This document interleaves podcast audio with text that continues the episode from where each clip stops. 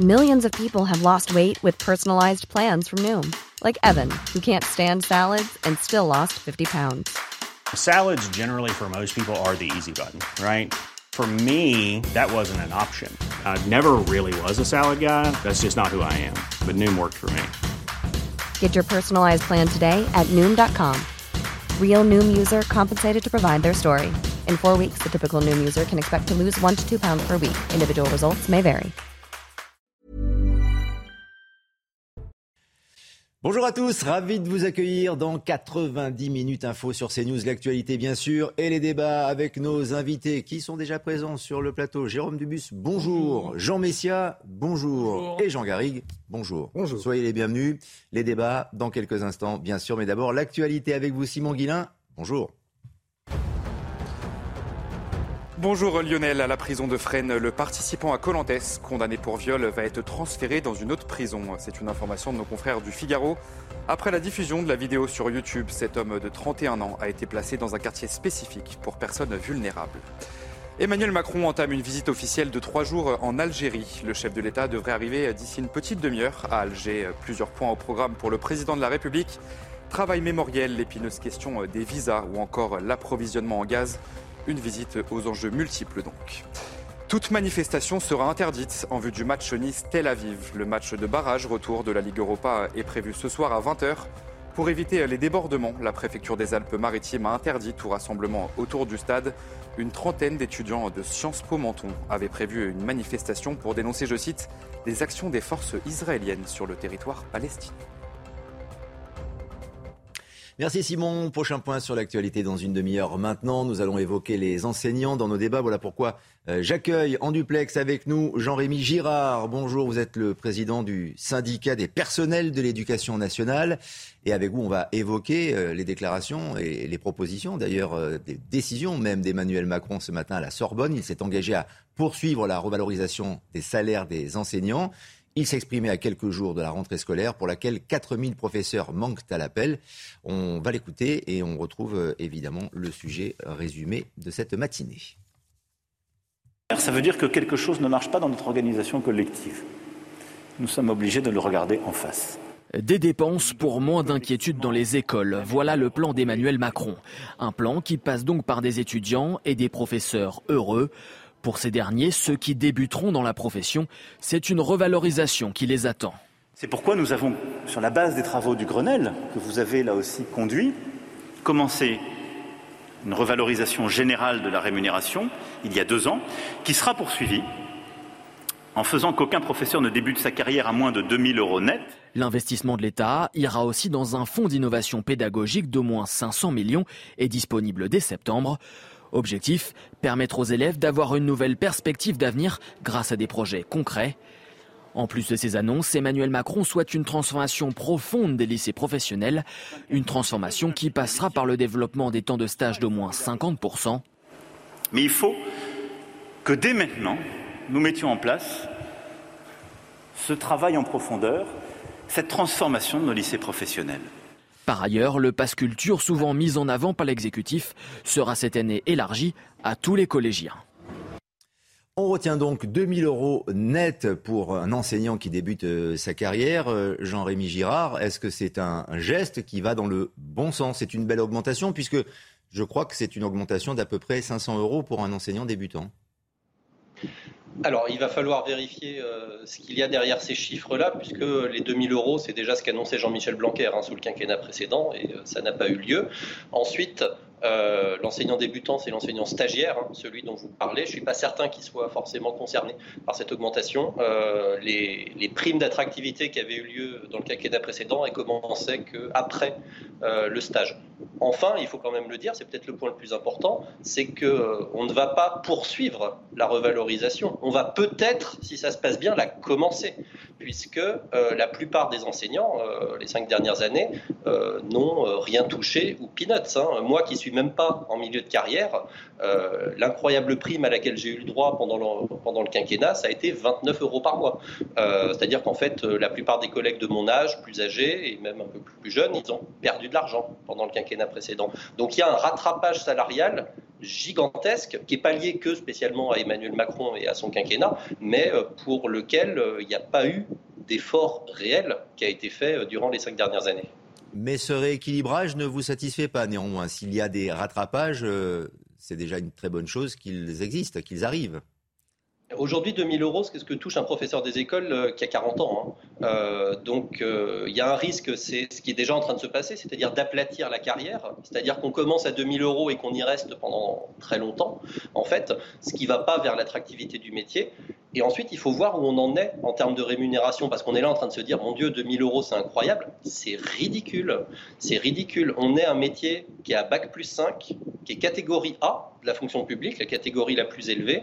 Euh, pour vous donner un ordre d'idée, euh, on touche près de 1000 euros de moins par mois que la moyenne des catégories A de la fonction publique d'État, nous les enseignants.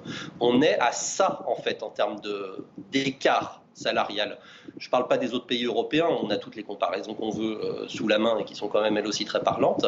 Je ne parle pas de la difficulté à recruter des professeurs. Je ne parle pas non plus de l'augmentation des départs volontaires, des démissions, euh, des ruptures conventionnelles chaque année. Il y a 10 ans, il y avait 80 stagiaires qui partaient. Euh, en 2020, il y en avait près de 700 qui sont partis des stagiaires de l'éducation nationale. Il y a une crise, en fait, réelle d'attractivité de notre métier. Je suis plus que circonspect sur le fait que ce qu'a dit Emmanuel Macron euh, arrive à la résoudre. Très bien, on va parler de toute manière de ce problème de, vocation, hein, de recrutement des, enseignants. Mais d'abord, Jean Garrigue, est-ce que, avec cette annonce, euh, pas une tentative de dire que ce n'est pas encore la fin de l'abondance pour les enseignants? Si, C'était euh, un engagement quand même d'Emmanuel Macron au moment de la campagne présidentielle, législative il n'a pas beaucoup parlé. Enfin, disons que le, revaloriser euh, un certain nombre de, salaires de, la fonction publique, et notamment des enseignants, ça me paraît un rattrapage euh, indispensable euh, par rapport d'abord à ce qui était, ce qui est la différence entre les salaires en France et puis dans tous les pays étrangers, et puis, et puis par rapport à ce qui était promis par, par Emmanuel Macron. Je pense que c'est une bonne chose. Euh, je suis un petit peu surpris, enfin surpris, c'est peut-être pas le mot, par la réaction très, je dirais, critique du euh, représentant du syndicat de, l'éducation. Je le comprends, puisqu'il est vrai qu'il euh, y a une vraie crise des, vocations en ce pays. Pour avoir enseigné pendant 25 ans à, l'université et avoir formé des futurs enseignants, qu'ils soient d'ailleurs du, primaire ou du, ou du secondaire, j'ai bien vu, d'une part, et il faut bien le dire, une érosion du niveau de ces, de ces étudiants, c'est-à-dire du niveau de ceux qui vont être devant nos classes. Et ça, c'est un vrai problème. Euh, et j'ai vu aussi une érosion des motivations. Euh, et évidemment, là où le, syndicaliste a, raison d'insister là-dessus, la revalorisation des salaires, même si elle est insuffisante, mais cette revalorisation ne suffira pas à régler le problème fondamental qui est le problème de l'attractivité de, ces métiers. Parce qu'on voit très bien aujourd'hui que euh, le statut de l'enseignant dans notre, dans notre société, la manière où ils sont soumis euh, à une violence permanente venant des élèves, venant des parents d'élèves, beaucoup des parents d'élèves, et venant au fond du regard que la société porte sur eux, fait que bah, pour beaucoup de jeunes, euh, c'est pas un métier attractif. Et donc, euh, si vous voulez, je pense qu'il y a dans, tous les domaines, il faut absolument euh, revaloriser euh, cette attractivité, parce que plus les, comment dire, les évaluations, qu'elles soient françaises ou européennes, montrent que notre système est très improductif, c'est-à-dire que la qualité de nos, de, nos, enseignants, la qualité de nos élèves décline d'année en année. Donc je pense qu'il y a énormément de choses à faire. La responsabilité n'incombe pas qu'à nos politiques, mais elle n'incombe encore moins aux enseignants. Je pense qu'il y a tout un ensemble de choses à revoir, je le répète, sur l'attractivité de, ce, de ces, de ces métiers qui sont les plus beaux métiers du monde dans notre société. On y vient, et avant de céder la parole à Jean Messia et, à Jérôme Dubus, et, de retrouver aussi euh, Jean-Rémy Girard, on va écouter de nouveau euh, le président Macron qui, lui, s'exprime maintenant sur le recrutement des enseignants, en effet, et ce qu'il veut mettre en place. Ayant fait le point avec le ministre hier, j'ai pleine confiance, monsieur le ministre, et dans vous toutes et tous pour que les choses se passent bien. Je sais les difficultés qu'il y a que nous connaissons en matière de recrutement, elles ne sont pas nouvelles. Elles ne sont d'ailleurs pas supérieures à celles de l'année dernière. Et j'ai donné mandat au ministre, et nous n'avons d'ailleurs pas attendu cette rentrée pour le faire, avec vous, d'organiser les choses pour régler ces sujets sur le court terme, avec des femmes et des hommes de grande qualité qui vont être devant nos étudiants, nos élèves, nos adolescents, et de conduire aussi des réformes le plus larges pour régler de manière, oserais-je dire, plus structurelle, parfois le déficit d'attractivité qu'il y a dans certaines filières ou pour une partie de nos enseignants.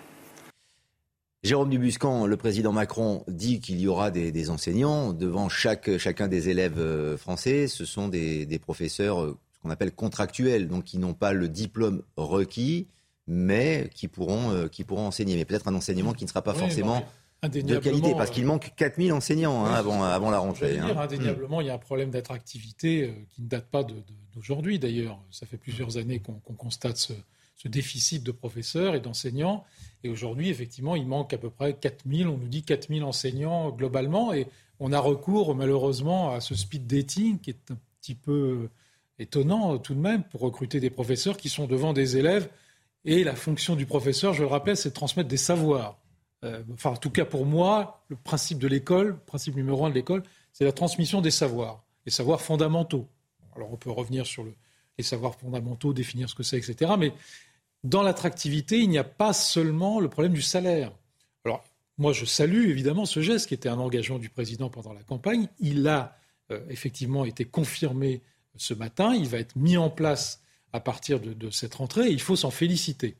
Alors, il y a deux manières de le revoir et et le syndicaliste euh, que j'entendais tout à l'heure avec grand intérêt. Et qu'on va réécouter tout à l'heure aussi. On va réécouter. Euh, il y a deux manières de, de, de voir le. C'est un peu la, la, bouteille vide, à moitié vide ou à moitié pleine. C'est-à-dire que si vous dites effectivement et vous comparez le salaire d'un bac plus 5 à 2000 euros, bah effectivement, vous êtes très en dessous.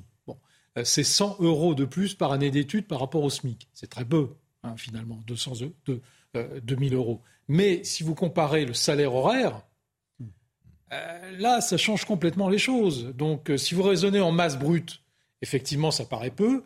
Si vous divisez par le nombre d'heures travaillées, effectuées, là, on arrive à un salaire horaire qui n'est pas négligeable du tout et puis alors, il y a, d'autres. Pas sûr. Attendez, qu'est-ce que vous faites de la correction de copie, de la préparation des cours Vous, l'intégrez, ça Ou vous, bien sûr, je prenez juste la crème de, des quelques heures passées pour les élèves? Non, non, non, non, je l'intègre, bien bah, Dans ce cas-là, c'est pas votre calcul n'est pas bon. Hein. Ben si. Mais non. On peut le refaire si vous voulez. Mathématiquement, il est très bon. Et donc, si vous voulez, il y a une différence entre les deux. Et puis, il y a ces autres facteurs d'attractivité qui sont euh, le respect du professeur, qui n'est plus euh, actuellement euh, effectivement respecté, la position sociale du professeur euh, qui effectivement été complètement dévalorisée depuis des années. Et ça, ce n'est pas le salaire qui va le corriger. Euh, Jean-Rémy Girard, alors il y a le salaire. En effet, vous êtes exprimé euh, sur cette augmentation pour les, enseignants débutants. On le rappelle, 2000 euros net pour un début de, carrière. On peut encore en discuter effectivement, mais sur le choix euh, d'intégrer des, enseignants contractuels, ces professeurs contractuels, donc qui viennent combler les postes, en tout cas, de professeurs qui ne sont pas euh, suffisamment diplômés.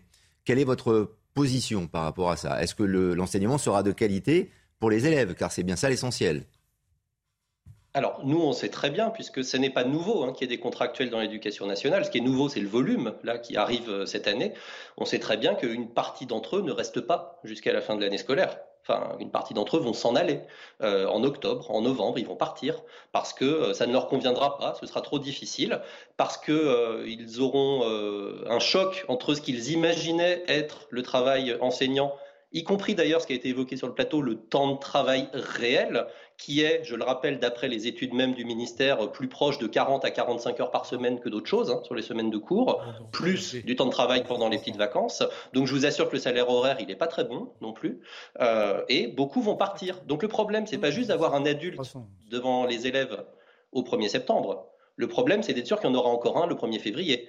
Et euh, de trouver les contractuels qui vont remplacer les contractuels qui vont se barrer de trouver les contractuels qui vont remplacer les 700 stagiaires qui vont partir, etc..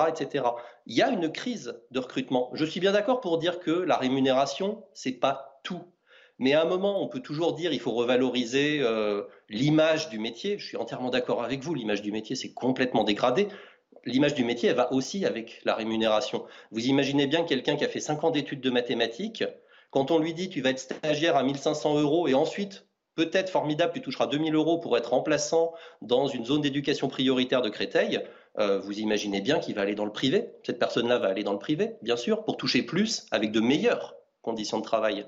Donc oui, cette image-là, elle passe aussi par la question de la rémunération. Si le métier n'est pas bien payé, forcément, les euh, gens qui ont les compétences et les meilleures compétences pour l'exercer n'ont pas envie de passer le concours. Jean Messia, c'est forcément l'éducation, l'enseignement qui va en pâtir, l'éducation des enfants. Bah, écoutez, en tout cas, cette mesure euh, à 2000 euros, euh, elle, sonne, elle sonne tout à fait juste et elle sonne alléchante.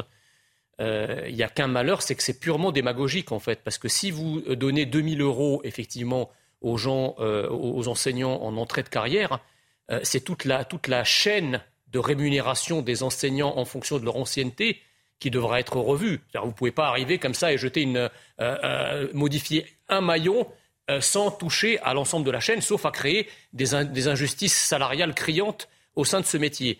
La deuxième chose, c'est que effectivement, ce qui est fabuleux, c'est que le, le, système, en tout cas l'idéologie antinationale qui dirige la France depuis une quarantaine d'années, a réussi à dégoûter euh, euh, les candidats à tout ce qu'on appelle les métiers passion, que ce soit les policiers, que ce soit les infirmiers, tous les métiers de la santé, ou que ce soit les professeurs. Donc en fait, en fait les gens n'ont plus envie de faire ces métiers-là. Il y a effectivement un manque d'attractivité qui ne s'explique pas que par le salaire. Il y a d'abord effectivement euh, une question idéologique de perte de l'autorité. C'est toute, l'idéologie de 68 qui a mis en fait le prof pratiquement au rang euh, des élèves avec la possibilité de faire copain-copain, d'avoir des auto-jugements, etc. Un peu d'ailleurs comme on l'a vu à Fresnes quand les, surveillants font copain-copain avec les détenus. Tout ça, ça participe d'une même euh, idéologie euh, délétère qui finalement sape les fondements de, l'autorité, en l'espèce de l'autorité des maîtres et, et des maîtresses d'école. Bon, après, vous avez toute la problématique du grand remplacement, c'est-à-dire qu'il y a effectivement un changement de population. L'État français n'est plus français, d'une certaine façon. En tout cas, il est moins français. Et donc c'est pour ça qu'il n'y a plus de professeurs. Et donc, et, donc effectivement, vous avez tout un tas. un peu court quand même, non Vous avez tout un tas de problématiques à la fois dans la à la fois dans la sécurité, dans la santé, à l'éducation nationale, qui, qui, sont évidemment impactées par ça. C'est-à-dire qu'il y a une baisse dramatique du niveau, notamment dans certaines zones et la, perte d'autorité, évidemment, euh, s'explique aussi par ça, c'est-à-dire toutes les zones d'éducation prioritaire, etc. C'est évidemment des zones qui sont à majorité euh, à peuplement euh, immigré, et donc il y a un effondrement du niveau. Et quand Emmanuel Macron nous parle, par exemple, de liberté pédagogique, qu'est-ce qu'il entend par là? Il ne veut qu'officialiser, finalement, la baisse du niveau pour pouvoir s'adapter à ces nouvelles populations qui n'ont pas le niveau euh, euh, euh, du système d'éducation française. Je laisse le mot de conclusion sur, sur ce sujet qu'on va quitter provisoirement à, Jean-Rémy Girard. Êtes-vous inquiet par rapport à toute la situation qu'on est en train de brosser ensemble depuis de nombreuses minutes maintenant pour cette rentrée? Et peut-il y avoir des mouvements sociaux dans le cadre du, du corps enseignant par rapport à cette rentrée? Oui, alors sans rentrer dans les discussions euh, idéologiques, moi j'enseigne dans un lycée de banlieue parisienne euh, qui a une certaine mixité sociale. Je vous assure que c'est pas la couleur de peau qui détermine euh, le niveau scolaire de ce point de vue-là. Mais ouais, enfin, ça, oui, pas bien sûr qu'on est hein. Non, non, mais je suis pas, je suis pas aveugle, je les ai devant moi, les élèves. Euh, vous n'êtes pas dans le 93, euh, vous n'êtes pas à en Attendez, Jean, laissez, laissez, laissez euh, Jean-Rémy s'exprimer. Jean-Rémy Girard. de Gennevilliers, ça, c'est pas effectivement les endroits les plus chauds du 93. Voilà. Mais il y a effectivement un tiers de catégories sociales défavorisées dans le lycée, très clairement. mais au-delà de ça, parce que moi je veux pas rentrer dans ces débats-là, et je pense qu'en fait, c'est pas ça le cœur du sujet euh, aujourd'hui. Le cœur du sujet, parce qu'il est effectivement dans le fait que oui, on pense que ça va continuer. C'est-à-dire que effectivement, l'année prochaine, l'année d'après, on va encore avoir des postes qui ne seront pas euh, pourvus au concours, qu'on va encore recruter des contractuels et que ça va continuer comme ça à se dégrader, et à se dégrader d'ailleurs davantage euh, dans les endroits les plus difficiles, parce que les contractuels, c'est effectivement là qu'ils vont en priorité, parce que c'est là qu'on manque de monde en priorité. Donc la question de l'égalité des chances, qui est censée garantir l'école, euh, de ce point de vue-là, euh, cette promesse-là, elle est absolument pas tenue, et ça c'est catastrophique pour toute la nation. Hein. Et de ce point de vue-là, l'école qui est un des piliers de la nation, avec la police, avec l'hôpital, on est bien d'accord là-dessus, on connaît les mêmes problèmes, on est aussi bien d'accord là-dessus. Voilà c'est en train de se casser la figure. Et euh, il ne faudra pas s'étonner quand à un moment on se regardera en disant et maintenant on fait quoi? Ce sera trop tard. Merci Jean-Rémy Girard, merci d'être venu dans 90 minutes info sur, euh, sur CNews. L'éducation et donc le marché du travail en période d'inflation. Les mots d'Emmanuel Macron, d'ailleurs, hier, lors du Conseil des ministres, avec la fin de l'abondance, a fait euh, beaucoup réagir, y compris les, chefs d'entreprise. On va retrouver Eric Doric Maten, qui est à euh, Perros-Guirec pour le Festival des, entrepreneurs, le, Big Tour euh, BPI. On vous retrouve, Eric Doric Maten, pour cette étape qui promouvoit encore toujours l'envie d'entreprendre et des réactions très diverses et très intéressantes aussi des chefs d'entreprise qui sont avec vous. Oui, c'était tentant euh, de, les interroger, en tout cas de m'entretenir avec eux. Alors je, l'ai fait, hein. et je me suis entretenu avec euh, le secrétaire général euh, de la CPME, vous savez, c'est la Confédération des petites et moyennes entreprises, Jean-Eudes Duménil. Alors lui, c'est vraiment au niveau national, hein. et c'est vrai que franchement, il n'est pas content. Alors après, bien sûr, est-ce que c'est bien ou mal interprété ces propos? On sait qu'il y a un petit peu une polémique là-dessus, mais c'est vrai que quand on parle de sacrifice, de temps difficile, la fin de l'abondance, l'insouciance qui est terminée, là, les patrons réagissent pas bien, je peux vous dire. Hein. D'abord, euh, l'insouciance, elle devrait concerner, la fin de l'insouciance devrait concerner euh, l'administration et les pouvoirs publics, c'est ce que me dit les CPME, parce qu'ils donnent l'exemple euh, des réseaux ferroviaires, par exemple, qui n'ont pas été entretenus pendant des années. Ça coûte des milliards aujourd'hui pour mettre en état. là, aussi, l'insouciance nucléaire, les centrales nucléaires, vous savez qu'il y en a une sur deux qui ne fonctionnent pas aujourd'hui. Encore une insouciance. Bah, il est temps que ça se finisse, cette insouciance, me disait Jean-Eudes Duménil. Et surtout, si vous voulez, c'est aussi sur la fin des comptes publics, parce que euh, là, euh, il ne mâche pas ses mots, les chefs d'entreprise, en tout cas le représentant des petites entreprises, il me dit que c'est maintenant à l'administration de faire des efforts. Euh, le gouvernement ne doit pas mettre la poussière sur le tapis. Il rappelle, il a fait les comptes, hein, la CPME. Ils ont calculé qu'il y avait eu 36 milliards de recettes en plus en un an entre juin 2021 et juin 2022, et que cet argent, bon, eh bien, il n'a pas été utilisé justement pour mettre, remettre en route les centrales nucléaires ou faire les travaux qu'il fallait quand justement les choses allaient bien. C'est ça. Euh, donc ils ne mâchent pas ces mots, ils sont vraiment pas contents. Et puis les patrons, là par contre, sont du souci parce qu'ils ont les PGE à rembourser, les prêts garantis par l'État. Deuxièmement, on leur dit qu'il y aura peut-être des coupures de courant, ils sont pas contents. Et puis vous savez qu'il y a des problèmes de pénurie de main-d'œuvre. Alors je vais vous faire euh, un petit cadeau, si je puis dire. On est avec euh, le responsable du MEDEF. Là, c'est vraiment les grandes entreprises générales en France. Il représente les côtes d'Armor. Hein. je suis donc avec Monsieur Franck Perrin-Morel, MEDEF Côte d'Armor. Votre réaction J'ai eu tout à l'heure les PME, petites et moyennes entreprises, les grandes entreprises. Qu'est-ce qu'elles pensent de ce qu'a dit Emmanuel Macron? Alors, je vais d'abord préciser que hum, le MEDEF ne représente pas les grandes entreprises. 90% de nos adhérents sont des PME, tout à fait. Euh, alors, je, je, je, serais tenté de vous dire que c'est un petit peu, euh, un petit peu osé si le discours s'adresse aux entreprises de parler euh, d'insouciance euh, et, et, de parler de, de, fin d'abondance. je pense que les entreprises françaises en général et les entreprises adhérentes au MEDEF ont joué le jeu depuis des dizaines d'années. elles ont fait ce qu'il fallait chaque fois qu'il fallait s'adapter à une réforme, chaque fois qu'il fallait s'adapter à un changement euh, elles, ont toujours fait ce qu'il fallait. Euh, donc euh, je, suis un petit peu, surpris. voilà, je suis pas certain quand, on dit il faut siffler la fin de, la récré. moi, je me sens pas. Je pense pas que les entreprises se sentent forcément concernées. En, revanche, on va forcément en pâtir et on va forcément, encore une fois, être obligé de nous adapter, de faire preuve de résilience, de se transformer. Ça, c'est une, réalité. on n'a pas le choix que de transformer un certain nombre de, choses, de process, de façons de faire. mais les termes sont peut-être un petit peu maladroits et, pas forcément euh, bien choisis, euh, s'ils s'adressent en tout cas aux entreprises. Donc vous voyez, les patrons réagissent mal quand même. Hein. Euh, surtout qu'il n'y a pas, on peut pas dire que vraiment il y a eu l'abondance là pour les entreprises. Ça fait déjà des années que vous faites attention avec la, la question des salaires, la question de l'emploi, la pénurie de main d'œuvre. Je parlais de ça tout à l'heure. Alors la pénurie de main-d'œuvre, c'est la problématique principale dans les Côtes d'Armor et dans d'autres départements, en particulier en Bretagne. Donc effectivement, on ne peut pas parler d'abondance. Euh, et puis, euh, on, a un système euh, avec des charges sur les entreprises qui sont très importantes, les plus importantes d'Europe. Et donc, on ne peut pas dire qu'on est soit le grand bénéficiaire de, tout ça. Au contraire, je pense que nous sommes les principaux contributeurs. Et, il faudrait peut-être voir à réformer d'autres parties que la partie entreprise. Comme le dit votre collègue des PME, c'est plutôt à l'État aujourd'hui de se faire du souci, c'est-à-dire c'est lui qui doit mettre fin à l'insouciance alors, mettre fin à l'insouciance, je ne sais pas. Euh, des réformes, en tout cas, sont nécessaires. Ça, c'est indéniable. Euh, on a des réformes sociales à mener. Elles sont soumises à la fois à des contraintes économiques, mais aussi à des contraintes sociales. Donc, c'est pas toujours très simple à gérer. Euh, mais effectivement, il y a des réformes à mener et il faut absolument les mener parce que sinon, ça va être très, très problématique après pour les entreprises. Voilà. Donc, vous voyez, les représentants du patronat réagissent pas aux propos d'Emmanuel Macron. Là, on a eu les PME et là, on a eu le MEDEF. Voilà. Ici, donc, Perros-Guirec. Je vous rends l'antenne. Merci, merci Eric de Maten avec euh, Michael Chailloux pour ce direct. Depuis euh, Perros-Guirec, on, se rend compte évidemment avec euh, toute cette communication, cette médiatisation, Jérôme Dubu, qui a moins d'appétence évidemment pour entreprendre, là, puisque ce Big Tour est là pour montrer aux jeunes qu'on peut entreprendre, qu'on peut construire, qu'on peut faire des choses, mais embrasser des carrières comme la carrière d'enseignant, dont on parlait il y a quelques minutes. Non, mais enfin, le, votre commentateur exagère. Euh, les entreprises ne sont pas en colère. Il y a les journées du MEDEF qui vont s'ouvrir lundi et, mardi. Vous allez voir que l'atmosphère n'est pas du tout celle qui est décrite aujourd'hui. Euh, Donc c'est l'abondance. Alors l'insouciance, bon, effectivement, l'insouciance. dans l'abondance et l'opulence. Non, non, non. Ah. l'abondance. C'est ce qui est hein. hmm. On a eu ce débat hier, mais je ne vais pas le reprendre.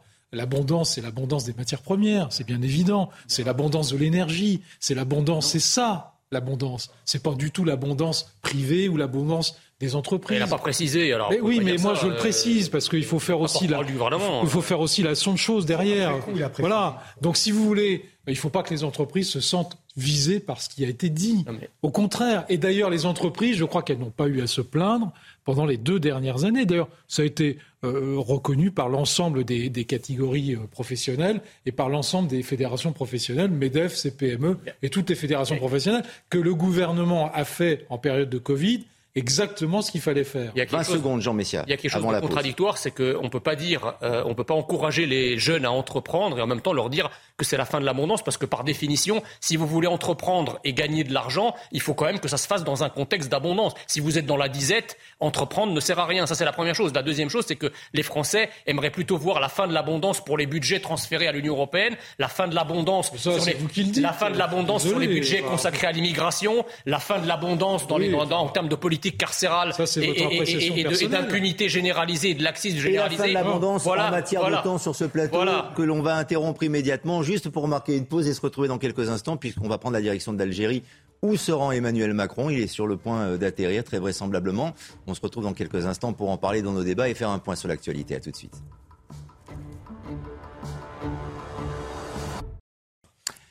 90 minutes info, les débats dans un instant avec nos invités qui reviennent bien sûr, mais avec vous Simon Gulin, un point sur l'actualité. En Ukraine, la centrale nucléaire de Zaporizhzhia totalement déconnectée du réseau après l'endommagement de lignes de communication. C'est une première dans l'histoire de cette centrale nucléaire qui est la plus grande d'Europe. Le site est sous contrôle russe et a été victime de plusieurs bombardements. Et ce matin, Emmanuel Macron a d'ailleurs rencontré le directeur de l'Agence internationale de l'énergie atomique. Aucun enseignant ne débutera sa carrière sous 2000 euros net mensuels face aux étudiants de la Sorbonne à Paris. Emmanuel Macron a promis une revalorisation des salaires des enseignants. Mais le président du syndicat des personnels de l'éducation nationale se montre très prudent face à ce qu'a dit le chef de l'État. Écoutez. Il va falloir vérifier euh, ce qu'il y a derrière ces chiffres-là, puisque les 2000 euros, c'est déjà ce qu'annonçait Jean-Michel Blanquer hein, sous le quinquennat précédent, et euh, ça n'a pas eu lieu. Ensuite, euh, l'enseignant débutant, c'est l'enseignant stagiaire, hein, celui dont vous parlez. Je ne suis pas certain qu'il soit forcément concerné par cette augmentation. Euh, les, primes d'attractivité qui avaient eu lieu dans le quinquennat précédent, elles commençaient qu'après euh, le stage. Enfin, il faut quand même le dire, c'est peut-être le point le plus important, c'est qu'on ne va pas poursuivre la revalorisation. On va peut-être, si ça se passe bien, la commencer, puisque la plupart des enseignants, les cinq dernières années, n'ont rien touché ou peanuts. Hein. La rentrée politique est bel et bien lancée. Lors de l'ouverture des journées d'été à Grenoble, Yannick Jadot a attaqué Emmanuel Macron sur le climat. Il souhaite que le chef de l'État sorte du déni. On écoute Yannick Jadot. L'impression qu'il est, descendu de son jet ski et qu'il s'est aperçu qu'il y avait un dérèglement climatique qui cognait très fort, qui créait des drames dans notre pays, économiques, sociaux, sanitaires, et qu'ils euh, allaient s'y mettre. S'ils s'y mettent enfin, si euh, le président de la République sort du déni sortent de l'inaction, ce sera une très bonne nouvelle pour notre pays, ce sera une très bonne nouvelle pour l'écologie. Mais reconnaissons que depuis cinq ans, on a eu beaucoup de discours, très peu d'actes. Et enfin, consommer raisonnable à des prix moins élevés que dans les grands magasins, c'est ce que propose cette nouvelle épicerie à Bordeaux. Il s'agit d'une enseigne anti-gaspi. En clair, elle propose des produits que la grande distribution ne voulait pas, comme notamment des fruits et légumes trop gros ou moins beaux que les autres. Et vous allez voir que c'est un bon moyen de faire des économies. Euh, voyez ce reportage signé Jérôme Rampenou. Dans le centre de Bordeaux, cette nouvelle épicerie vient d'ouvrir avec un concept anti-gaspi. Ici, on propose des produits que la grande distribution ne veut pas à des tarifs attractifs. Ça vaut le coup. Les tomates, les tomates, celles que je prends, les tigrés, franchement, il y a plus d'un euro de différence. Un euro, vous savez, à l'heure actuelle, c'est énorme. Ça permet de réduire le coût de, nourriture euh, qui est déjà qui augmente considérablement depuis, depuis six mois. Pour ces nouveaux clients, le prix n'est pas la seule motivation. On évite le gaspillage et on essaye de rajouter euh, un petit peu une plus-value à tout ça, sinon c'est jeté, donc c'est très dommage. On gaspille euh, des produits euh, tous les jours, que ce soit dans la grande distrib ou même nous, même en tant que particulier. Et en fait, on a l'impression que c'est un, c'est un grand geste ou que c'est une, immense innovation de dire on va pas jeter, on va le manger. Bah là, en fait, c'est juste normal. Ici, il n'y a pas vraiment de suivi de référence comme dans un magasin classique. C'est suivant les disponibilités et la production. Sur des fruits et légumes, on va plutôt être sur des produits qui sont soit en surproduction, soit des produits qui sont euh, mal calibrés. Et puis après, on va avoir effectivement des produits qui sont en date courte, mais on est quand même beaucoup sur la surproduction. Euh, et c'est pour ça qu'on travaille avec euh, à peu près 900 partenaires, soit des industriels, soit des producteurs. Avec une telle démarche, cela permet aux consommateurs de faire une économie de 15 à 25% par produit. On se retrouve sur le plateau de 90 minutes info avec euh, nos invités Jean Messia, Jean Garrigue, Jérôme Dubus sont avec nous, bien sûr, pour euh, évoquer euh, cette actualité. le déplacement d'Emmanuel Macron en, Algérie. Tiens, d'ailleurs, petite image en direct de l'aéroport d'Alger où, vraisemblablement, c'est imminent, Emmanuel Macron doit atterrir à Alger pour cette visite de, de, trois jours. Il est attendu, évidemment, il va être accueilli. Et un déplacement qui, évidemment, fait beaucoup parlé, un voyage qui est tourné officiellement vers, euh, vers la jeunesse, mais sans doute d'autres sujets beaucoup plus sensibles d'ordre diplomatique et économique seront à l'ordre du jour. Jeanne Cancard. Sa dernière visite en Algérie remonte au début de son premier mandat en 2017.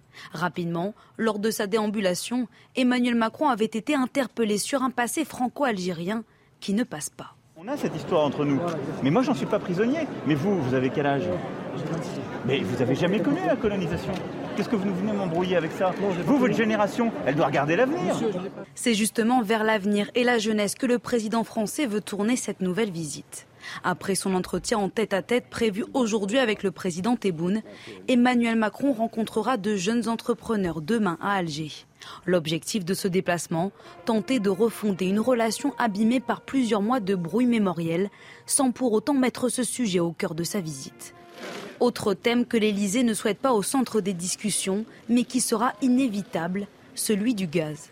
Les Européens, pressés de réduire leur dépendance au gaz russe, se tournent de plus en plus vers l'Algérie. Les deux présidents devraient aussi évoquer l'épineux sujet des laissés-passer consulaires, indispensables pour expulser des clandestins algériens du territoire français. À l'automne, pour faire pression et obtenir davantage de laissés-passer, Paris avait décidé de réduire de moitié le nombre de visas accordés à l'Algérie. Avec cette visite, Emmanuel Macron va donc tenter de sonner la fin des hostilités. Jean Messia, peut-on réconcilier la France et l'Algérie? Et Emmanuel Macron, y va-t-il pour cela? Bah, Écoutez, ça dépend surtout de l'Algérie, puisque je pense que depuis maintenant euh, la fin, euh, de la guerre d'Algérie et l'indépendance de l'Algérie, la France n'a cessé euh, de faire des pas en direction d'une normalisation des relations on a toute cette politique de, repentance. Ça, c'est la première chose. La deuxième chose, c'est que quand Emmanuel Macron interpelle ce jeune qu'on a vu dans le reportage lors de sa première visite, qui dit que vous pas, on n'a pas connu la colonisation, qu'il faut regarder vers l'avenir. Mais enfin, c'est quand même beaucoup plus facile de regarder vers l'avenir quand on arrête de parler du passé. Or, Emmanuel Macron, avec euh, sa, sa, politique de génuflexion mémorielle permanente, il ne fait que ramener les relations dans le passé. Euh, je sais qu'Emmanuel Macron va nous demander euh, effectivement euh, de regarder, enfin de, porter un regard lucide et, repentant sur, sur, la colonisation du Maghreb et de l'Afrique noire par la France, j'aimerais aussi qu'il lui, que lui-même jette un regard lucide et repentant sur la politique, enfin la colonisation progressive de la France par le Maghreb et, l'Afrique noire en ce moment. Voilà, donc à un moment, si vous voulez, il faut, euh, il faut équilibrer les choses. Il, il dit qu'il faut.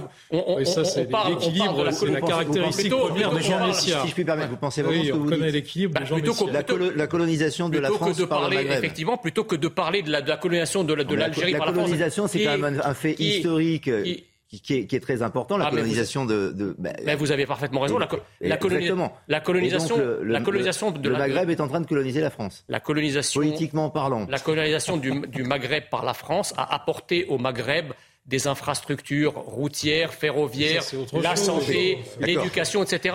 J'aimerais bien, il y a le choix des mots, j'aimerais bien que la- j'aimerais bien que colonisation la- est un mot un peu fort, J'aimerais quand bien même, que l'afflux migratoire, Voilà. que l'afflux migratoire de- en, en provenance de ces régions en France nous apporte autant que la France a apporté à ces régions euh, pendant, pendant plusieurs dizaines d'années. Sur la colonisation euh, de la France par, par le Maghreb, c'est peut-être un peu exagéré, si Bah, je puis me permettre, que euh, on parle de la colonisation. tout, parce que quand vous voyez de, le de l'Algérie par la France il y a quelques années qui reste un fait historique lourd. Rousseau, Et ensuite, euh, là, euh, parler de vous colonisation de la France aujourd'hui, Monsieur Rousseau, même- avec, tout, même- avec tout le respect, avec tout le Mais, respect, mais il est avec réciproque, avec Jean, tout le si respect je puis que vous dois, vous- on passe ici sur, ces- sur ce plateau et ailleurs des heures à parler de l'insécurité et du lien entre l'ensauvagement de la France et certaines immigrations. D'ailleurs, le ministre de, de- de l'Intérieur lui-même l'a fait. Donc, ne me dites, ne, ne, ne- faut pas faire semblant de ne pas voir, si vous Non, voulez, non, je ne fais que pas semblant. C'est de juste la, sémantique, la de sémantique ces et le choix des mots, Jean Messia.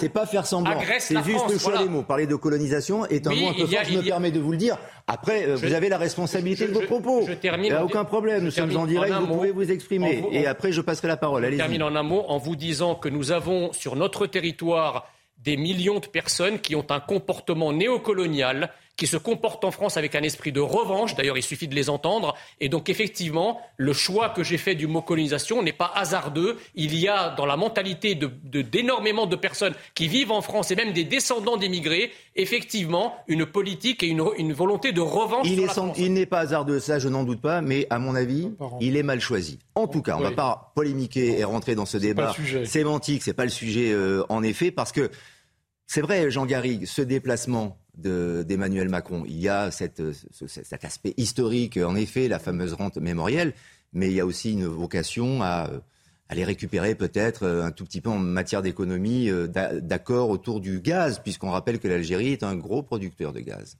J'imagine qu'au fond, c'est quand même le, sujet central de, de cette visite. D'ailleurs, Bruno Le Maire est présent, etc. Alors, il y a aussi beaucoup de start-upers euh, français qui sont présents et qui vont négocier avec les Algériens parce que des- ce sont des économies, justement, qui sont en plein, euh, en plein essor, qu'il faut essayer de- d'encourager, avec lesquelles il faut créer des liens. On a des liens historiques qu'on a évoqués. Je rappelle juste à Jean Messia, malgré tout, que, que des millions d'Algériens, depuis euh, la, la fin de la guerre, depuis l'indépendance, sont venus contribuer à l'effort productif français et que il me semble que cet apport-là n'est Ils pas payés, négligeable. non N'est pas négligeable. Bah, ils ont été payés, Euh, mais on les a ils ont contribué. Pas de l'esclavage. Il manquerait plus que ça. Euh, il manquerait plus que ça. Alors, là où je vous non, rejoins. mais vous, vous dites, vous Là où dites ça, vous- non. ils sont venus de leur plein gré Non, mais vous n'avez et avec une évoqué- amélioration des conditions de est travail les chercher beaucoup On est allé les chercher. Vous n'avez évoqué que l'aspect négatif de leur présence en France. Je voulais juste euh, rejoindre euh, Jean Messia sur la question de la normalisation. C'est vrai que depuis 1962, euh, c'est du côté français que tous les efforts de normalisation ont été faits. Pourquoi? Parce que tout simplement, le, gouvernement euh, algérien, en tout cas le FLN, au fond, qui est aux sources de ce, de ce gouvernement, l'armée algérienne tient son pouvoir de cette identité de la, de, de la guerre d'Algérie. La société, au fond, la justification du pouvoir assez autoritaire du FLN, c'est précisément que c'est une culture qui est inspirée par, cette, guerre de que appelle une guerre de, libération. C'est un peu comme si nous, on nous reprochait de faire référence à la Révolution française. Euh, eux, pour eux, c'est ça. Et il est vrai que euh, tous les efforts qui sont faits, y compris par les historiens français comme Benjamin Stora, qui accompagne euh, Emmanuel Macron, pour justement trouver, essayer de trouver une mémoire commune, reconnaître les torts de la France, la torture, etc., reconnaître les torts de, de l'Algérie, là-dessus, il y a une inégalité totale. Et, et y a un effort que, la société algérienne doit faire pour reconnaître ses propres responsabilités. Ça, c'est une certitude. En France, le travail, il est fait. Il est fait par des historiens, il est fait par des politiques. Le, fait que, y compris que, Emmanuel Macron, euh, au début de son, de son quinquennat, de son premier quinquennat, ait reconnu et parlé de, de, crimes contre l'humanité à propos de la colonisation, c'est quelque chose qui, historiquement, peut tout à fait se justifier. En tout cas, c'est pas quelque chose qui me scandalise. Je, non, je rigole pas du tout. Je, il y a eu des crimes contre l'humanité pendant la période de colonisation d'Algérie. Oui, Donc, si vous voulez, ça n'est pas du but. Je vous la parole, Jean-Michel, dans un instant. Oui, allez-y, allez-y, Jean Garry. Ce n'est donc pas mener une politique de génuflexion et de, repentance que de reconnaître ce qu'a été cette, cette, histoire complexe, parce qu'il y a eu aussi tout un apport de, de la colonisation, des ports, des routes, des, des, des, des hôpitaux qui ont, été, qui ont apporté beaucoup à l'Algérie. Et je le répète, il y a un effort à faire aujourd'hui du côté algérien pour reconnaître ce qu'est une histoire complexe de, nos relations. Il n'en demeure pas moins, Jérôme Dubus, que Emmanuel Macron marche un peu sur des œufs tout de même avec, si, avec ce déplacement. si on réouvre encore ce débat, costume de VRP. Non, non, mais je suis d'accord avec vous. Et il a raison. Parce que si on repart sur le débat concernant la repentance, on s'en sortira pas. Pour le moment, le pouvoir algérien ne veut pas reconnaître ce qui s'est passé pendant la décolonisation. Bon, c'est clair. Euh, Emmanuel Macron va au rang. Euh, vous croyez que le président euh, algérien va l'accompagner? Non, il ne va pas l'accompagner. Emmanuel Macron va être tout seul à Oran. Bon, bah, c'est très significatif de, la, négation euh, de l'autorité algérienne sur ce qui s'est passé de part et d'autre, parce que ça a été effectivement des crimes contre l'humanité, ça, juridiquement, on peut en discuter. Au moment de la en tout cas, des crimes, ça c'est clair, de part et d'autre. Et quand vous avez un président de la République qui, français qui, pour la première fois, va à Oran, on sait ce qui s'est passé en juillet 62 à Oran, hein, après les accords d'Évian, six mois après les accords d'Évian, Hein, où des Européens ont été assassinés, massacrés, assassinés par le FLN. Bon, bah, c'est clair. Eh bien, on aurait aimé que le président ou qu'une autorité algérienne mm. accompagne le président de la République française. Néanmoins, moi, je crois que la priorité pour ce voyage, c'est l'économie. Pourquoi? Parce que, et je l'ai déjà dit à plusieurs reprises, euh, les rapports économiques, la balance commerciale économique entre la France et l'Algérie n'a cessé de se dégrader, et notamment depuis le début de l'année. Si vous regardez les chiffres, c'est très significatif. Alors c'est dû évidemment à la crise de l'énergie, puisqu'on apporte beaucoup plus de produits énergétiques d'Algérie qu'avant.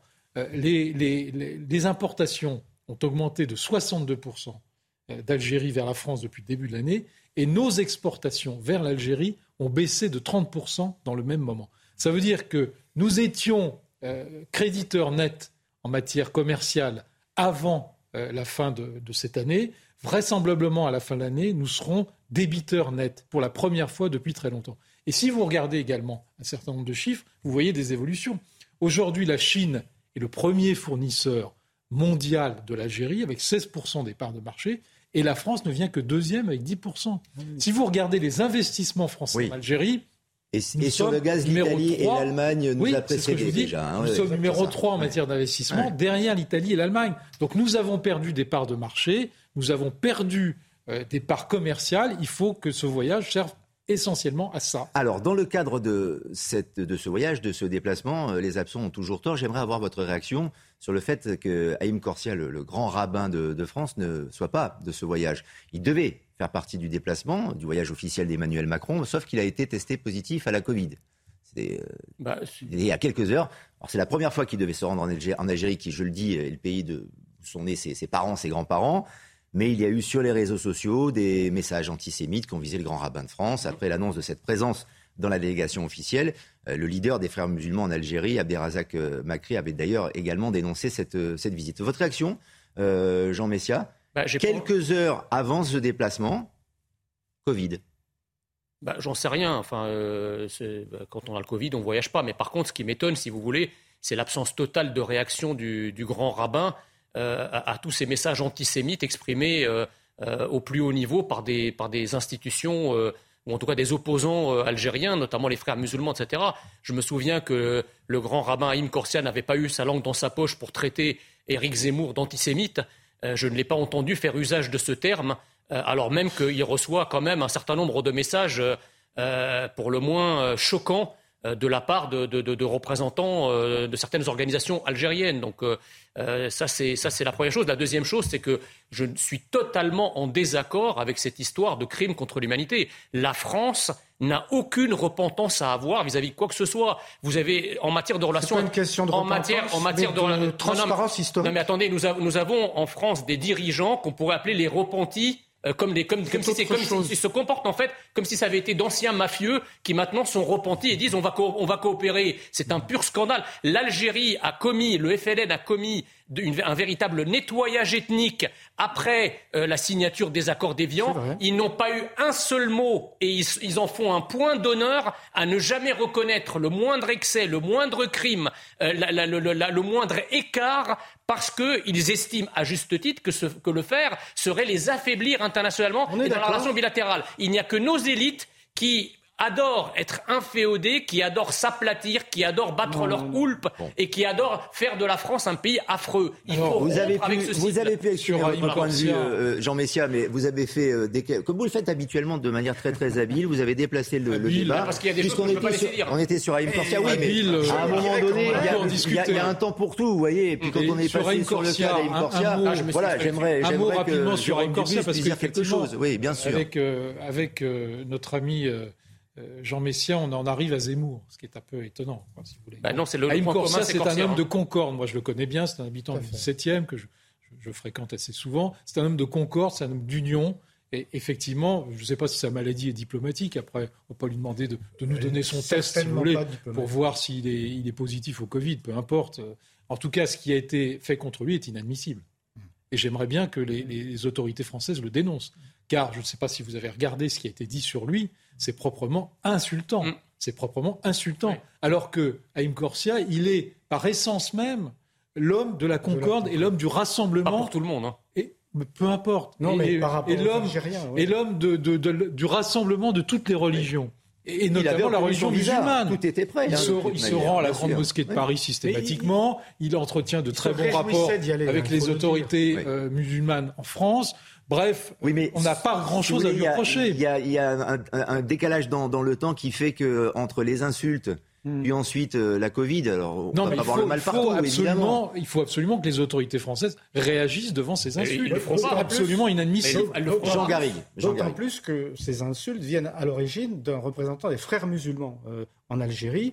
Et là, euh, si, on, si on était logique et cohérent, on devrait exiger du gouvernement algérien que euh, la, la, ce qui a été dit par le, le, représentant des frères musulmans soit condamné non seulement par les frères ah mais, longtemps. Ah ben, évidemment, mais euh, ça, ça, sur ce, sur ce plan-là, je, je, je, pense que véritablement, là, on peut dire qu'on n'est pas assez intransigeant. Mais vous pouvez le constater. Je vous cède la parole immédiatement, Jean Messia, mais pour celles et ceux qui nous regardent, vous avez vu l'image en direct de l'aéroport d'Alger. Pour l'instant, le protocole est prêt mais Emmanuel Macron a un petit peu de retard. Donc l'avion français n'a pas, pas encore atterri à Alger. Jean non, mais je rejoins ce que disait Jérôme Dubus sur l'absence de réaction, pour le coup, des autorités françaises face à, face à ce déferlement de messages antisémites, notamment de, la part du représentant des frères musulmans algériens. Mais je crains, si vous voulez, que les progressistes, entre guillemets, prolongent à l'international ce qu'ils pratiquent déjà en France, c'est-à-dire que l'antisémitisme serait sinon permis euh, euh, du moins euh, un peu acceptable et on ferait, on ferait carpette en l'écoutant dès, dès, lors qu'il vient, de la, dès lors qu'il vient de la, de, la diversité et qui vient d'autres choses que de, de, de, skinhead ou de, ou de, l'extrême droite tel qu'il la fantasme. Le sentiment du Donc l'antisémitisme l'antisémitisme qu'il y a dans les cités, personne n'en parle. Et Mais si, parce qu'il provient de la diversité. Toutes les haines sont permises dès lors qu'elles viennent de la diversité. Et donc le, progressisme qui dirige la France exporte en quelque sorte son idéologie euh, nationale à l'étranger en acceptant. Il, serait allé en Suède, par exemple, et vous auriez eu un regroupement néofasciste qui avait fait la même chose euh, euh, avec, le, avec le grand rabbin, soyez assurés que là, le gouvernement français aurait même peut-être été capable d'annuler sa visite. Mais, là, s'agissant de l'Algérie, alors là, l'aplatissement est de règle. Je n'allais pas,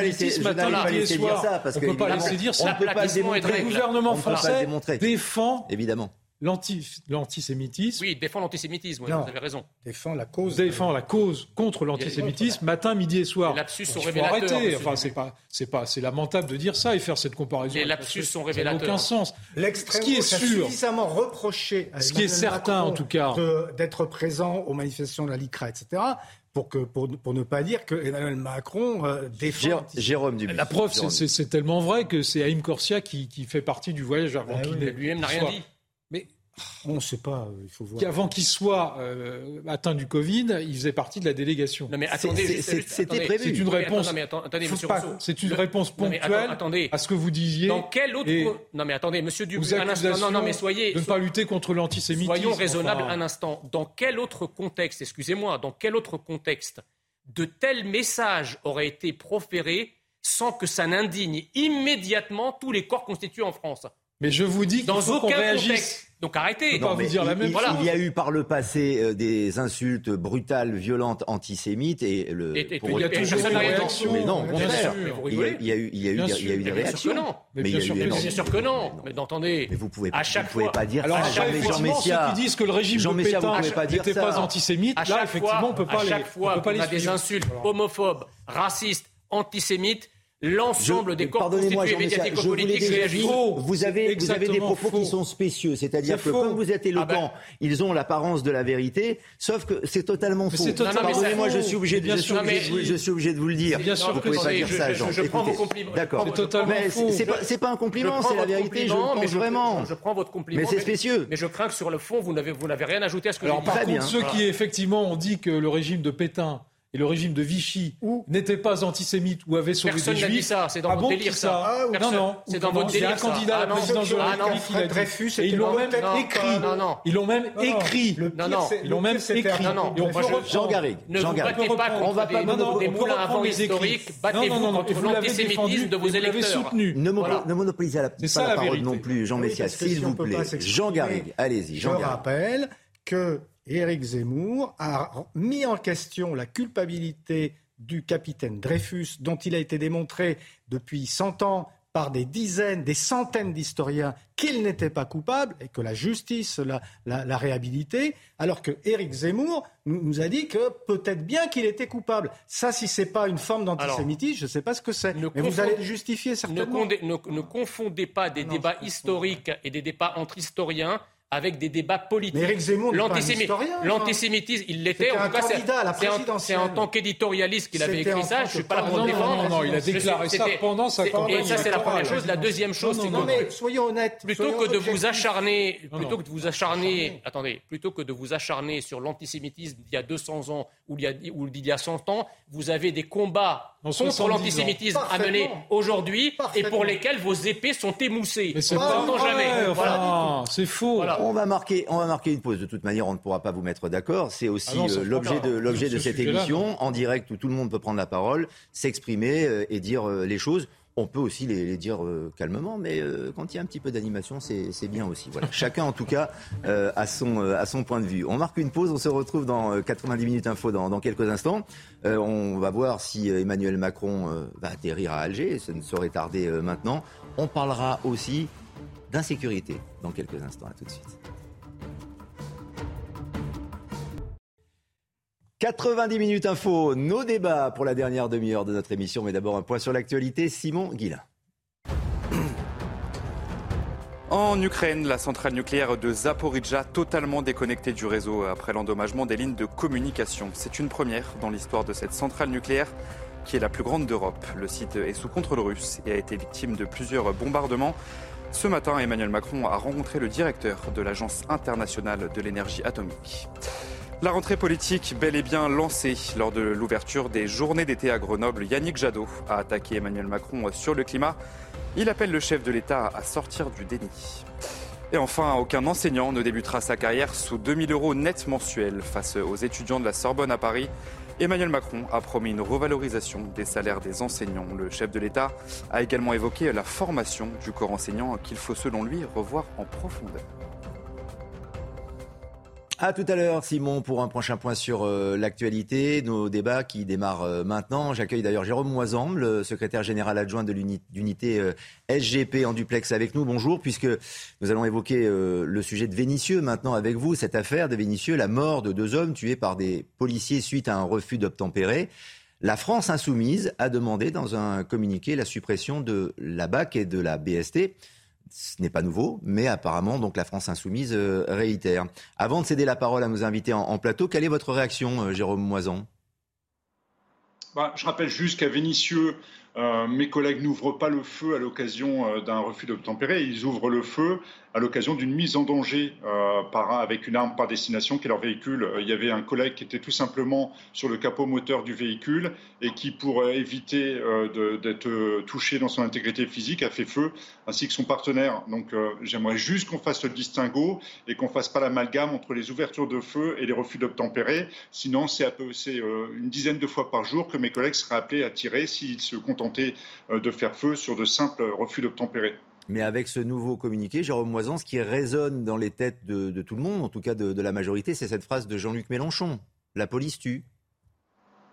Oui, enfin, apparemment, ça ne trouve pas son public, dans la mesure où, je crois que c'est votre chaîne l'a rappelé, euh, il y a 94% des Français qui jugent tout à fait euh, naturel que les policiers fassent usage de leurs armes quand euh, leur intégrité physique est mise, en péril.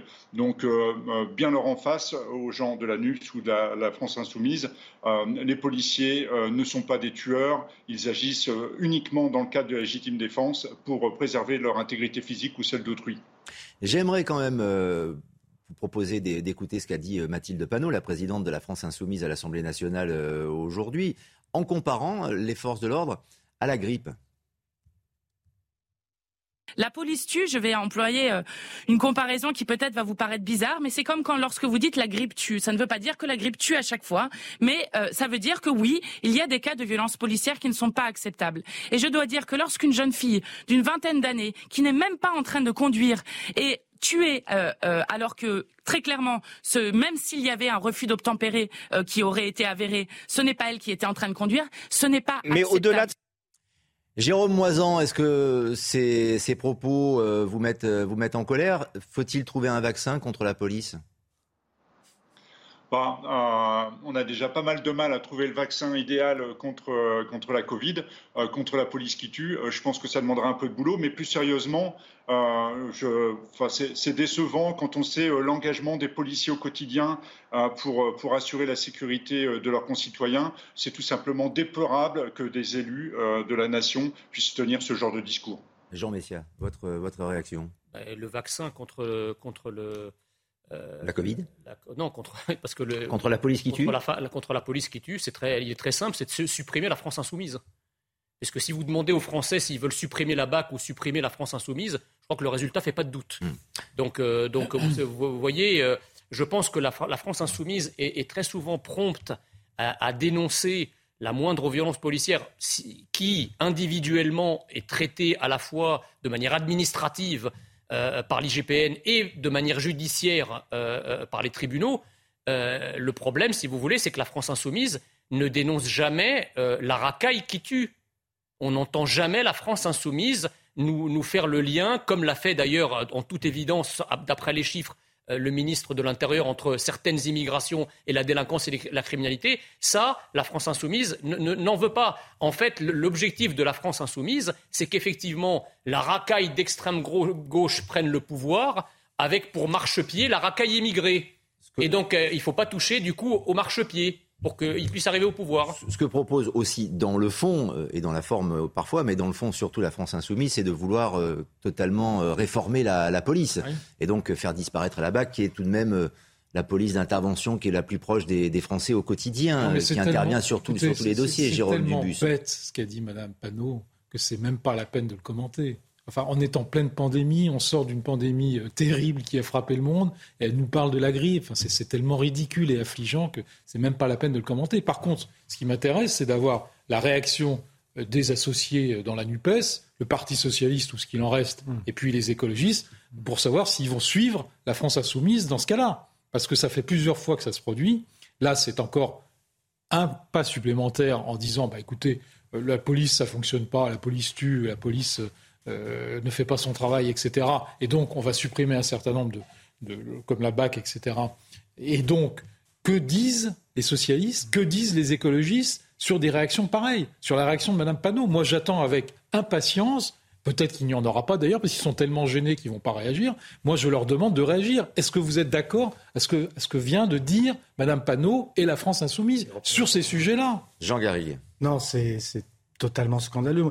Je, je, me demande ce que les anciens ministres socialistes de l'Intérieur, tels Manuel Valls ou Bernard Cazeneuve, doivent penser de, de, Pierre Jox, qui avaient des liens très proches avec leur administration, avec les, avec les policiers, qui les ont soutenus je, me demande ce qu'ils doivent penser de, réflexion. Mathilde Panot n'est pas à son coup, à son premier coup, à son coup d'essai, j'allais dire. Elle, multiplie les, les, provocations de ce type. Non, ce qui est pitoyable en réalité, c'est que derrière ce type de, de, de provocation, il y a quand même la pêche aux voix. C'est-à-dire que c'est ce qui s'est passé aux élections législatives, c'est qu'ils vont chercher les voix des quartiers, les voix des banlieues. Alors c'est vrai que la participation n'est pas très forte, mais on a très bien vu euh, au moment des, élections euh, législatives que c'est dans ces quartiers-là, dans les quartiers de grande délinquance que euh, les, scores de LFI ont été remarquables. Je ne parle pas de la NUPES dans son ensemble, parce que j'espère bien que les, députés socialistes ou Europe Écologie vont, se, quand même se démarquer. Parce que quand, ah bah, on, il serait temps, hein. quand on dit la police tue, quand on parle de grippe à propos de, des policiers, quand on excuse, quand on parle de cette, de cette jeune fille, évidemment, c'est triste, la, mort d'une jeune fille, c'est terrible. Mais enfin, c'était quand même les, les, délinquants qui avaient, euh, qui étaient, si, si je me souviens bien, qui étaient rentrer dans, dans les policiers, qui non, menacé. Sur l'affaire, sur l'affaire de Vénitieux, euh, ce sont les policiers aussi qui se sont retrouvés ça, en, danger. Il y en a un qui a été blessé. Ils ont dû faire Vous vous rendez compte que des héritiers du Parti socialiste qui a quand même été au pouvoir pendant un certain nombre d'années, les héritiers de Gaston Defer, les héritiers de, Pierre Jox, les héritiers euh, d'autres ministres qui, qui n'ont pas démérité, sont en train de se commettre avec ce genre de Alors, déclaration. Justement sur la légitime défense. Que fait Monsieur Olivier Faure Il y a cette, euh, cette étude, le, résultat de l'étude CSA, CNews, euh, qui euh, nous intéresse particulièrement. Les policiers ont-ils raison d'utiliser leur arme de service quand leur vie est menacée? C'est la question qui a été posée. Une large majorité des Français, comme le disait Jérôme Moisan, en effet, a répondu oui à 94%. C'est massif. Les détails de ce sondage avec Arthur Muriot. Refus d'obtempérer, guet-apens, quotidiennement, la vie des policiers français est mise en danger. Une menace, les contraignant parfois à riposter. D'après un sondage de l'Institut CSA pour CNews, 94% des Français pensent que les policiers ont raison d'utiliser leurs armes quand leur vie est menacée, contre 6% d'avis défavorables. Pour les syndicats de policiers, ces résultats doivent désormais mener à une réflexion politique quand on voit des sondages comme ça où on sent qu'on a déjà une partie de la population, enfin la population même au total, 94%, 94% c'est énorme, qui est derrière nous. Moi, on se dit maintenant, j'espère que les, j'allais dire, euh, nos, nos, hommes politiques, nos décideurs, notre exécutif vont comprendre que les Français demandent quelque chose et demandent à appuyer les policiers. Dans le détail, ce sont généralement les plus jeunes et les sympathisants de l'extrême gauche qui sont les plus opposés à ce recours à la légitime défense, pourtant autorisé par la loi française. 15% des 18-24 euh, nous disent que euh, les policiers n'ont pas raison d'utiliser leurs armes quand leur vie est menacée. Et ça grimpe également à 14% chez les sympathisants de la France insoumise. Comme le rappelle le Code de la sécurité intérieure, si leur vie ou leur intégrité physique ou celle d'autrui sont menacées, les forces de l'ordre peuvent faire usage de leurs armes. Jérôme Moisan, est-ce que ce sondage, c'est 94% des Français donc qui défendent, qui, légitiment la, police, euh, a plutôt tendance à vous rassurer? Euh, Bien sûr que c'est rassurant et ça, met, du baume au cœur. on en a bien besoin, tant, tant la tâche est rude. Euh, maintenant, pour revenir sur, LFI, il s'agit effectivement probablement d'un calcul politique. alors moi, j'ai évidemment pas l'ambition euh, de, les aider dans cette démarche. Je pense juste qu'ils font quand même une petite erreur. Euh, parce qu'en cherchant à séduire cette, cette frange de la population qui honnie la police, il semble qu'ils fassent un, calcul électoral qui ne soit, pas, qui soit, plus, qui soit pas des meilleurs. On peut parler plus précisément maintenant aussi du travail de la police, sous l'impulsion du ministre de l'Intérieur Gérald Darmanin, qui était en déplacement à la préfecture de Paris hier. Et il a rappelé que la lutte contre les rodéos urbains était une priorité. C'est vrai que ça empoisonne la vie de, tout le monde et parfois euh, il y a des drames. On écoute Gérald Darmanin. Depuis le mois de mai, vous avez mené à la préfecture de police plus de 23 000 opérations. menant à 2700 interpellations, dont 554 dans la seule région parisienne, et permettant la saisie de quasiment 200 engins. Parce que cette lutte est l'affaire de tous, chaque francilien, chaque Français, chaque citoyen, chaque personne peut désormais, à partir d'aujourd'hui, comme pour les points de deal, dénoncer les rodéos motorisés sur la plateforme de la police nationale moncommissariat.fr. Omniprésent, on le note, quand même Jérôme Dubus, mais dans le bon sens euh, du terme, de, Gérald Darmanin, qui est vraiment sur, tous les dossiers, et notamment sur, le rodéo, parce qu'il ne lâche rien.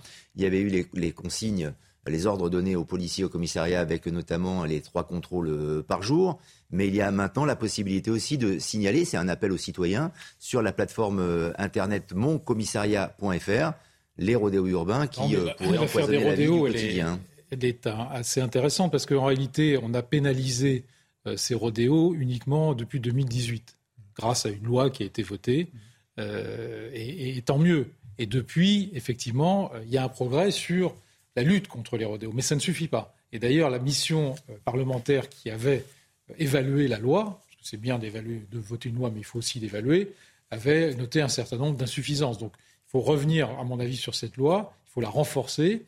moi, je suis interrogatif sur euh, ce qui se passe en Angleterre, par exemple. On n'a pas la même, du tout la même conception de la lutte contre les rodéos. Euh, en Angleterre, on a quelque chose de très, euh, comment dirais-je, très violent. C'est-à-dire qu'on interpelle pendant le rodéo. voilà. Alors, est-ce qu'il faut faire ça? Moi, je suis assez partagé. Je n'ai pas d'avis complètement fini, en tout cas définitif sur ce sujet. Mais en tout cas, sur les peines, c'est clair qu'il faut renforcer la loi actuelle. Jérôme Moisan, sur cette initiative, cette plateforme Internet, et donc l'appel aux citoyens pour signaler ces, ces rodéos, moncommissariat.fr, vous pensez que c'est suffisant? Ça peut vraiment aider la police? Ah, Bien sûr, ça peut concourir à, nous permettre de gagner en efficacité. Euh, la, sécurité, c'est euh, le rôle de tous. Hein. Euh, en fait, on partage le même espace en tout cas, pour ceux qui ne sont pas à l'origine de la commission de ces infractions, je pense qu'il est nécessaire que tout le monde participe. Et effectivement, pour les, personnes qui sont euh, témoins euh, de ce genre de méfaits, qui pourrissent leur vie au quotidien, il est bienvenu de leur donner les moyens d'apporter des éléments d'enquête aux policiers qui pourront en profiter pour interpeller un plus grand nombre d'auteurs. Jean Messia, vous allez, vous allez l'utiliser, cette plateforme Internet? Bah, Si vous êtes témoin d'un rodéo Non. Je vais appeler la police, mais je ne vais pas utiliser ça. Enfin, ça me semble un peu, un peu grotesque, si vous voulez. Pourquoi pas une application monrodéo.fr tant qu'on y est enfin bon, D'autant plus que c'est complètement contradictoire. Parce que d'un côté, euh, on est invité à signaler sur cette plateforme les rodéos, mais de l'autre côté, les flics ont des instructions très claires de ne pas les poursuivre. Donc, ok, on va non, faire mais une. pas des instructions, c'est la loi. On va faire des, on va, on va, on va faire un signalement. Donc, la loi. je vais par ma fenêtre regarder qu'il y a un, un rodéo qui s'organise, donc je vais le signaler sur la plateforme les flics vont arriver. La police, vous pouvez dire les policiers. Les policiers vont. Si vous, si vous me permettez, Jean tout, tout, le monde connaît cette expression. Oui, bien sûr, bien sûr. Mais c'est pour ça que je me euh, permets de vous corriger un petit peu. Donc, les, policiers vont arriver, ils vont constater le, rodéo. Les, auteurs du rodéo vont prendre la fuite. Qu'est-ce que vont faire les policiers alors qu'ils ont interdiction de les poursuivre? Rien. Et donc, c'est pas ça qui va les, qui va les, qui va les prévenir ou, qui va les dissuader de ne pas recommencer la prochaine fois. La solution britannique, au moins, elle offre un avantage c'est qu'elle est dissuasive. C'est-à-dire que quand vous avez des racailles qui font des rodéos, qui dérangent euh, euh, la population, qui dérangent les habitants, eh bien, si la police arrive et qu'elle peut effectivement les poursuivre et les mettre hors d'état de nuire pendant qu'ils font le rodéo, même si le risque d'accident n'est pas exclu, mais c'est ça qui participe aussi du changement de mentalité. C'est la coercition qui change les mentalités. L'accident, il est valable pour les deux. Il est valable pour le policier. C'est les risques du métier. Bah c'est les risques du métier. Bah oui. Il faudrait que les policiers soient d'accord. Quand vous êtes flic, c'est pas pour être à Disneyland. Non, non, mais enfin, vous avez pu vous exprimer. Jérôme Moisan est en duplex, donc c'est moins confortable. On vous écoute, Jérôme Moisan. D'abord, en réaction à ce qui a été dit, euh, le commissariat.fr, euh, il présente l'avantage de préserver l'anonymat, ce qui n'est pas le cas euh, de l'appel 17 où, généralement on exige d'avoir l'identité du requérant. Et puis, autre, autre avantage, il permet de joindre des pièces qui, permettent, qui peuvent concourir à l'identification, des photos, des vidéos. Parce qu'il est, il est évidemment là pas question d'agir en flagrant délit. Il s'agit d'identifier les auteurs de ces rodéos et de les interpeller par la suite. Euh, pour ce qui est de, la méthode britannique, je rappellerai juste quand même euh, qu'elle est en réaction non pas à des rodéos, urbains, Hmm. mais à une, une multiplication de vols violences faites au guidon de deux roues. Euh, donc ça peut aussi peut-être justifier des méthodes d'intervention qui ne sont pas tout à fait les mêmes que celles des policiers euh, français qui euh, sont en réaction à des rodéos. Même si les rodéos présentent un vrai danger, ils font néanmoins moins de victimes euh, que les vols violences qui avaient lieu à Londres à l'époque. Je fais juste une petite digression dans notre débat pour mieux y revenir dans quelques instants, mais euh, regardez, l'avion d'Emmanuel Macron est arrivé à, à Alger.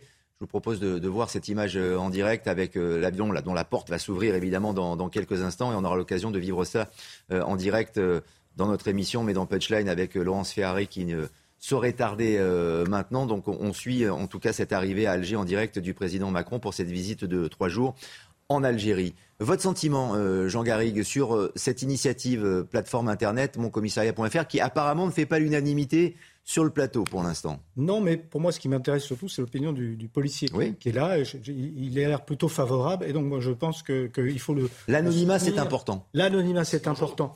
Je me demande si Mathilde Panot n'aurait pas un vaccin contre les rodéos urbains. Peut-être qu'il faudra lui, lui demander. Non, je pense que le, le modèle britannique doit être suivi à condition que euh, de- juridiquement les policiers soient protégés justement par rapport parce que c'est ça aussi. Il faut que la loi évolue Oui, et il mais- faut que la protection juridique des, des policiers en cas d'intervention soit assurée.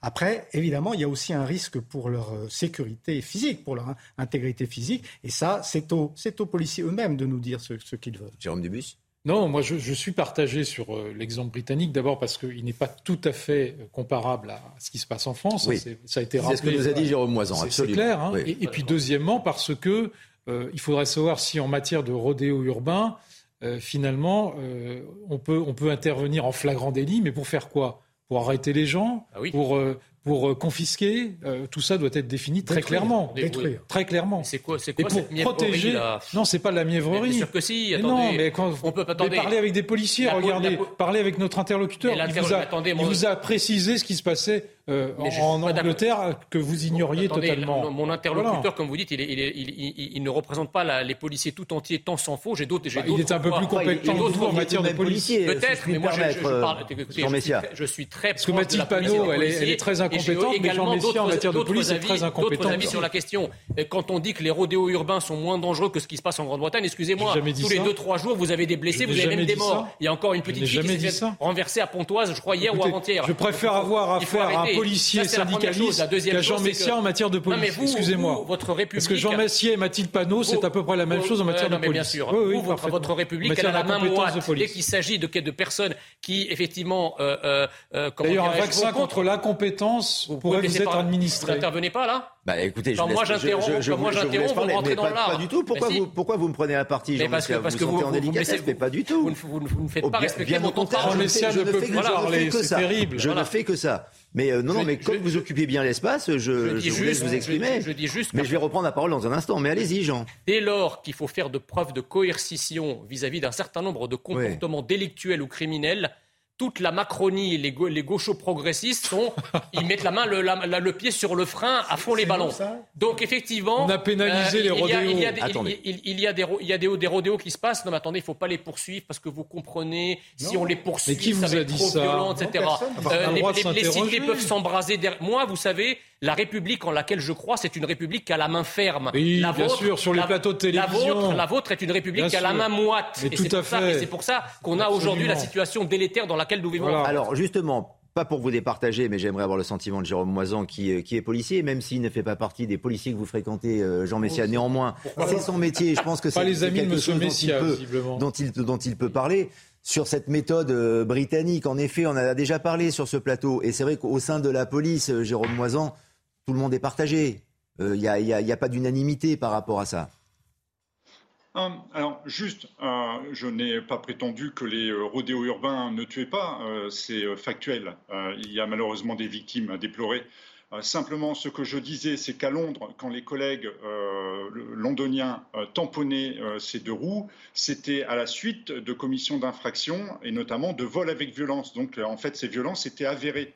Euh, ça n'est pas le cas de tous les rodéos urbains. Ils, euh, ils, peuvent hypothétiquement produire, conduire à des, des blessures, voire malheureusement des décès, mais ce n'est pas systématique il y a quand même euh, une marge. Ensuite, euh, sur l'intervention, euh, le mode d'intervention des policiers, nous, on, se pliera aux, instructions de notre hiérarchie. La seule exigence en qualité de syndicaliste que nous avons, c'est qu'on protège juridiquement les collègues qui utiliseraient cette méthode du tampon euh, pour, euh, dans l'hypothèse où il y aurait euh, des victimes, un à l'occasion de la pourchasse, parce que pour pouvoir tamponner un deux roues, il faut déjà rouler à la même allure que lui, et on, du coup on expose la population de ces quartiers au même risque que le, le, jeune qui est sur le deux roues que l'on poursuit, et puis surtout du, du, risque qu'on on pourrait faire courir à, l'auteur de cette infraction, parce que quand bien même votre intervenant sur le plateau s'en moquerait, si jamais on a déploré le décès, le décès du conducteur du deux roues, eh ben, euh, le fonctionnaire de police qui était au volant de son véhicule de police sera seul euh, devant les juges. C'est bien ça le problème. Exactement. C'est bien ça le problème. C'est qu'effectivement, il faut que tout le système soit derrière sa police et qu'au lieu de passer son temps à vouloir criminaliser l'attitude des policiers qui font leur boulot, on ferait mieux d'être plus sévère vis-à-vis des racailles qui leur donnent du fil à retordre. C'est une inversion totale des valeurs. 94% voilà. des Français dans le sondage, c'est ça, c'est News, euh, reconnaît et, abonde dans le sens de, la police en cas de, de légitime Faites le même sondage chez les juges et chez les hauts fonctionnaires, vous allez voir les résultats. Bah, ils en font peut-être partie, ils, font, ils ont peut-être... Oui, mais ils sont noyés à 94 il n'y a pas photo. Mais non, mais écoutez, euh, moi je, je, je trouve qu'on a le droit de se poser la question de savoir si on peut euh, dupliquer ce qui s'est passé en Angleterre. Enfin, on n'est pas obligé d'être constamment dans l'extrémisme et dans les solutions simplistes, ce, ce que fait Jean Messia en permanence. On a le droit d'être modéré, on a le droit de se poser des questions, on a le droit de réfléchir. C'est notre rôle de, de, de citoyen, de réfléchir et de se dire est-ce que c'est la bonne solution ou pas? Ça a été rappelé par, le syndicaliste policier. mais, c'est différent. Pas différent. Ça a été rappelé. Les mêmes causes doivent, doivent, doivent susciter les mêmes effets. Il est important qu'il y ait des règles qu'il y ait un cadre. Mais oui, même, j'ai jamais dit le contraire. mais, il, peut y avoir, il peut y avoir aussi des dérapages si on est trop les règles, Monsieur Messia. Les règles et le, et, le cadre sont là, doivent être là pour protéger les citoyens. Mais protéger, aussi la police physiquement. oui, les citoyens dont, la police, mais ils ne doivent pas être là pour protéger les crapules. Or, c'est ce qui se passe aujourd'hui. Mais non. Mais si. Ah. On va se quitter. Ça y est, le temps qui nous est imparti euh, s'achève. On va marquer une, une, pause et retrouver euh, Laurence Ferrari avec Punchline dans, dans, quelques instants. Juste euh, une petite image euh, en direct avec encore une fois l'aéroport d'Alger et l'avion d'Emmanuel Macron qui a bien atterri. La porte va s'ouvrir, c'est une certitude. Je suis très inquiet. Vous allez voir, ce ça sera fait 10 minutes qu'elle est fermée. l'ouverture de l'émission de Laurence dans, dans, quelques instants. Il y a peut-être un cluster. Elle attend Laurence Ferrari, c'est très bien. Absolument, mais tout est prévu comme ça. Génial. C'était effectivement pour le, début de l'émission Punchline avec Laurence Ferrari que retrouve dans quelques instants. Merci de nous avoir accompagnés. Merci à tous les trois et à tout de suite. Vous restez avec nous évidemment sur CNews.